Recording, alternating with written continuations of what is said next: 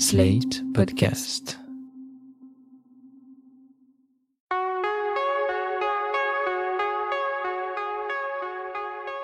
Je m'appelle Thomas Messias, je suis un homme blanc, cisgenre, hétérosexuel, et mon cœur a déjà palpité pour des filles aux cheveux colorés.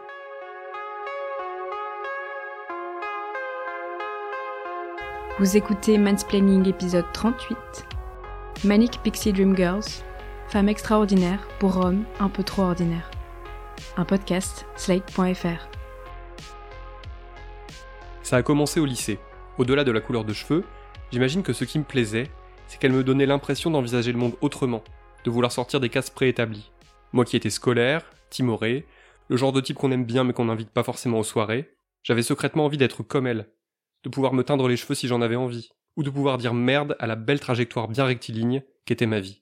C'était encore plus dingue quand, à la faveur du plus improbable des rapprochements, je finissais par lier connaissance avec une de ses filles. Le simple fait qu'elle devise avec moi me donnait l'impression d'être un peu moins ordinaire que ce que je croyais. C'était comme si leurs cheveux colorés finissaient par déteindre sur les miens. En construisant ma cinéphilie, je suis tombé plus d'une fois sur ces filles. La première dont je me souviens, c'est Karine Viard. Oui, Karine Viard. Dans le film Fast, sorti en 1995, elle joue une fille aux cheveux jaunes comme des frites. Oui oui, c'est comme ça qu'elle est décrite. Rien qu'à cause de ses cheveux, elle devenait l'objet de fascination d'un jeune ardéchois prêt à monter à Paris pour la retrouver alors qu'elle ne lui avait jamais adressé la parole. Après la fille aux cheveux jaunes comme des frites, il y a eu la fille aux cheveux orange. Une certaine Lilou, venue tout droit du cinquième élément de Luc Besson. À même pas 13 ans, il m'était difficile de ne pas tomber un tout petit peu amoureux de Lilou, cette fille différente jouée par Mila Jovovich. Elle était sensible, elle était badass, et, il serait hypocrite de ne pas ajouter ça à la liste, elle était peu vêtue. D'ailleurs, le personnage joué par Bruce Willis ne résiste pas, puisqu'à peine quelques minutes après leur rencontre, il tente tout simplement de l'embrasser alors qu'elle dort. Il y a vraiment des leçons de consentement qui se perdent. Oh, ok, t'as raison, j'ai eu tort. J'aurais pas dû faire ça. J'aurais pas dû t'embrasser. Ok, mais il réveiller doucement. C'est- C'est vrai. C'est vrai. Noaktagamat. Tu te souviens, t'es tombé dans mon taxi, tu te rappelles? En grandissant, j'ai fini par réaliser qu'il n'y avait pas réellement besoin que les cheveux de la fille soient colorés, que c'était surtout métaphorique, mais qu'en tout cas, il n'y avait pas de meilleure sensation que de réaliser qu'une fille que je considérais comme différente m'adresse la parole et trouve ma conversation intéressante. Au cinéma, je m'identifiais à des héros masculins qui tombaient eux aussi amoureux de filles leur permettant de se sentir enfin exister. Ça va de la groupie professionnelle jouée par Kate Hudson dans Presque célèbre de Cameron Crowe au personnage joué par Natalie Portman dans Garden State de Zach Braff. Bref, des jeunes femmes qui n'existaient généralement que par leur façon de mettre les hommes en valeur. Mais ça, je ne l'ai réalisé que bien plus tard. Je ne suis pas sûr que le terme soit populaire au-delà de la frange des cinéphiles et sériphiles de plus ou moins 30 ballets, mais ces filles-là ont été théorisées et regroupées sous le nom de Manic Pixie Dream Girls. J'ai demandé à Clémentine Gallo, qui est journaliste et qui est notamment à la tête du podcast Quad Meuf, de nous expliquer de quoi il s'agit. Alors la Manic Pixie Dream Girl, c'est une figure du cinéma et pour le traduire en français, on pourrait dire que c'est une jeune femme adorable, pétillante euh, et écervelée. Euh, moi j'aurais tendance à dire la faux folle de service, qui a sévi dans le genre de la comédie romantique anglo-saxonne euh, en particulier. C'est un critique américain du nom de Nathan Rabin qui a été le premier à utiliser cette expression, en 2005, à propos du personnage joué par Kirsten Dunst dans Rencontre à Elizabethtown, à nouveau un film de Cameron Crowe. En fait, il s'est inspiré d'un autre motif qui n'était pas sexiste, mais qui était un motif raciste euh, du cinéma, qu'on appelle en anglais Magical Negro, donc nègre magique en anglais, avec beaucoup de guillemets évidemment, euh, qui a été le sempiternel personnage secondaire noir qui venait en aide à un héros blanc et euh, qui était parfois doué de pouvoirs surnaturels. Aujourd'hui encore, Rencontre à Elizabethtown fait partie des films que j'ai le plus plaisir à revoir.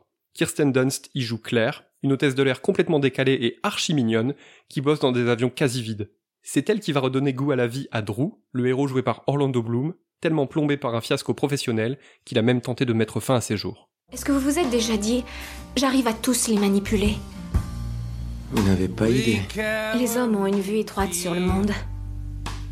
Alors que les femmes, elles ont plus une vue d'ensemble. J'aime beaucoup Rencontre à Elizabethtown pour tout un tas de raisons.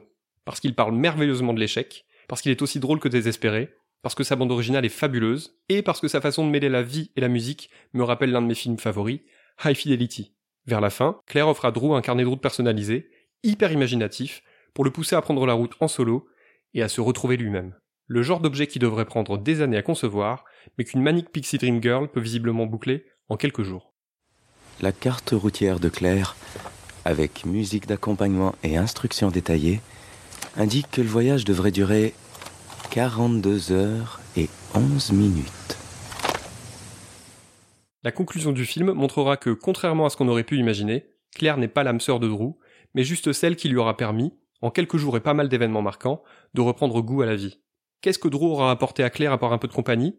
Pas grand-chose. En tout cas, le film ne le dit pas. Parce que ce qui compte pour Cameron Crowe, comme pour les réalisateurs de tous les films cités précédemment, c'est qu'une fille décalée, aux cheveux colorés ou non, ait posé les yeux sur leur personnage principal. C'est qu'à travers une rencontre souvent éphémère, elle est permis à ce héros de se transcender, de sortir de la morosité, de redevenir enfin lui-même. C'est comme une psy, mais jolie et gratuite. Une fois son service accompli, elle finit généralement par reprendre sa propre route, sans qu'on ait réellement daigné s'intéresser à elle. Voilà ce qu'écrit Nathan Rabin dans son texte datant de 2005, et dont je vous mettrai évidemment le lien en description. La Manic Pixie Dream Girl n'existe que dans l'imagination enfiévrée d'auteurs-réalisateurs sensibles, afin d'apprendre à de jeunes hommes maussades et mélancoliques comment embrasser la vie, ses mystères et ses aventures infinies. Clémentine Gallo. C'est un archétype qui est assez unidimensionnel, et c'est bien là le problème, puisqu'en fait le terme pointait vraiment du doigt un vice d'écriture de la part des scénaristes, euh, c'est-à-dire une certaine paresse dans l'écriture des personnages féminins, qui sont d'abord euh, des faire-valoir du héros avant d'exister par elles-mêmes et pour elles-mêmes. C'est-à-dire que leur arc narratif euh, consiste le plus souvent à donner un sens à la vie du héros comme une sorte de distraction et donc à sortir euh, le mal ténébreux de sa torpeur. Ce type de personnage est vraiment un outil. Tout d'abord, c'est un miroir qui vous renvoie le reflet le plus avantageux qui soit. Au contact de la Manic Pixie Dream Girl, le héros se sent soudain plus beau, plus désirable, plus courageux, et même ses défauts ne sont plus tout à fait des défauts. Soudain, ce sont juste des traits de personnalité. Autant vous dire que c'est hyper galvanisant pour lui. Non seulement la Manic Pixie Dream Girl est un miroir, mais en plus, c'est un marchepied.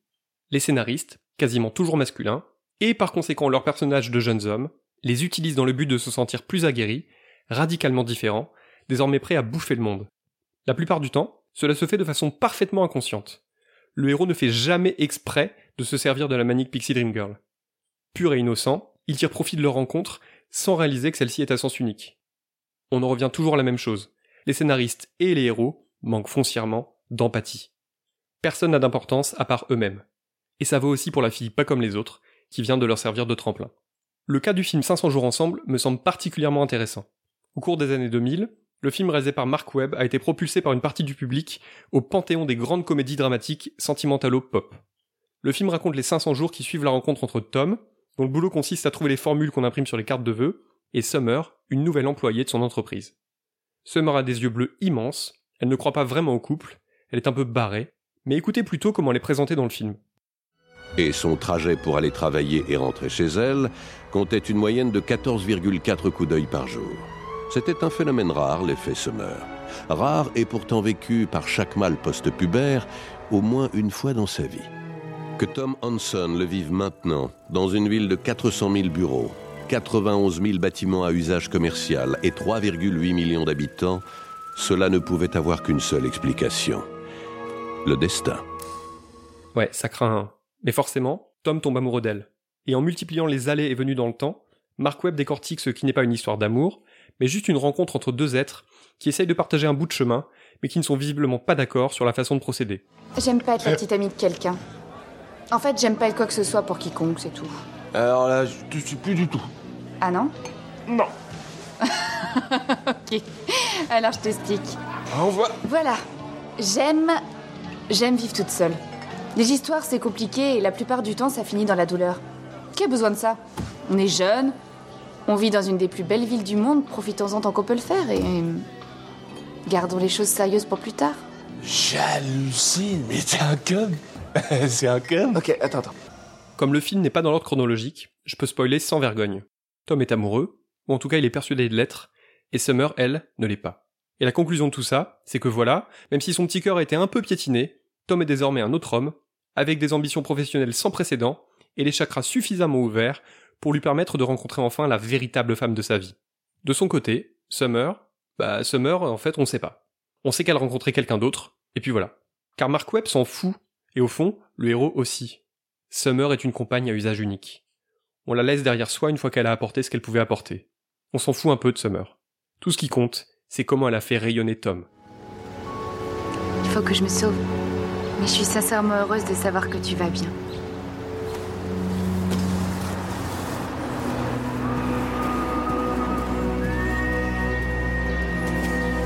Summer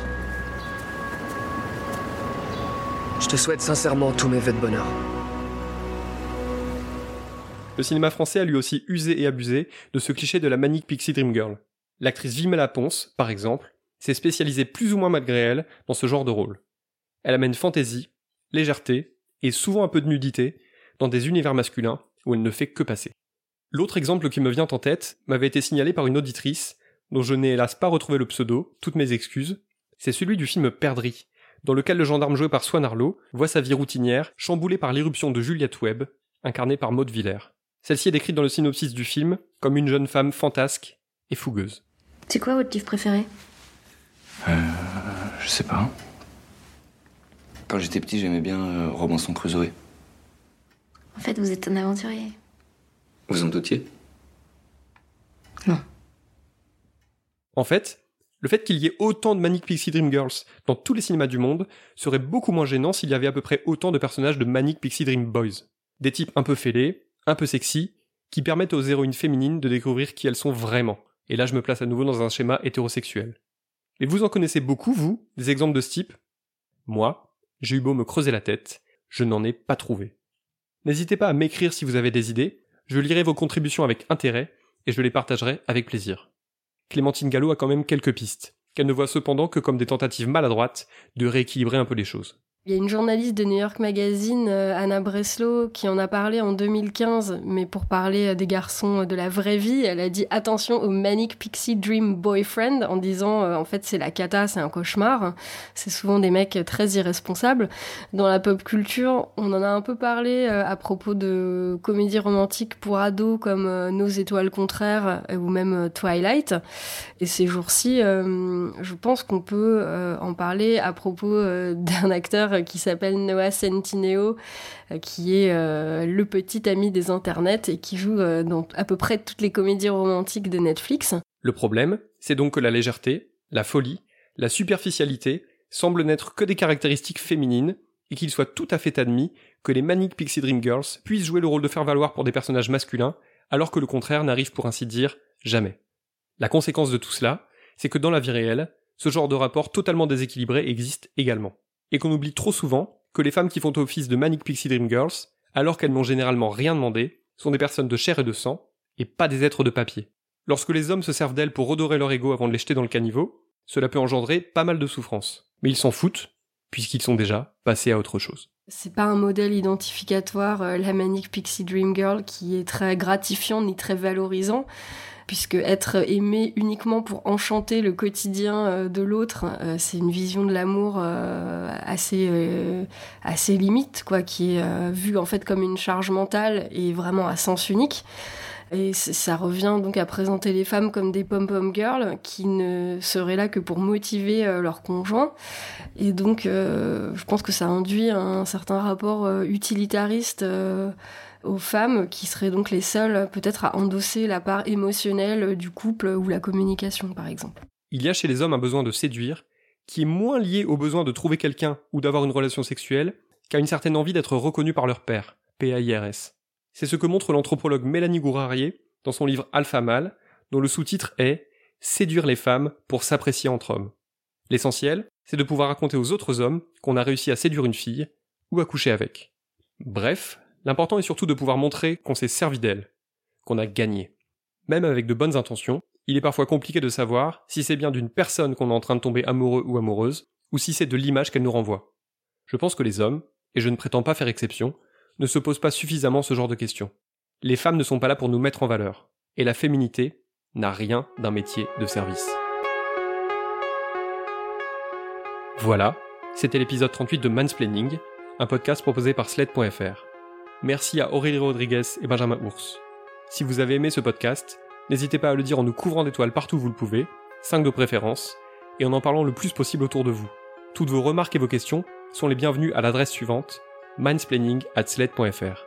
Vous pouvez aussi me contacter via Twitter ou Instagram, mes messages privés sont toujours ouverts. Toutes les références aux articles, œuvres, vidéos citées se trouvent dans la description de ce podcast. Bon courage pour la suite. Faites toujours très attention à vous et à vos proches. Et à dans 15 jours.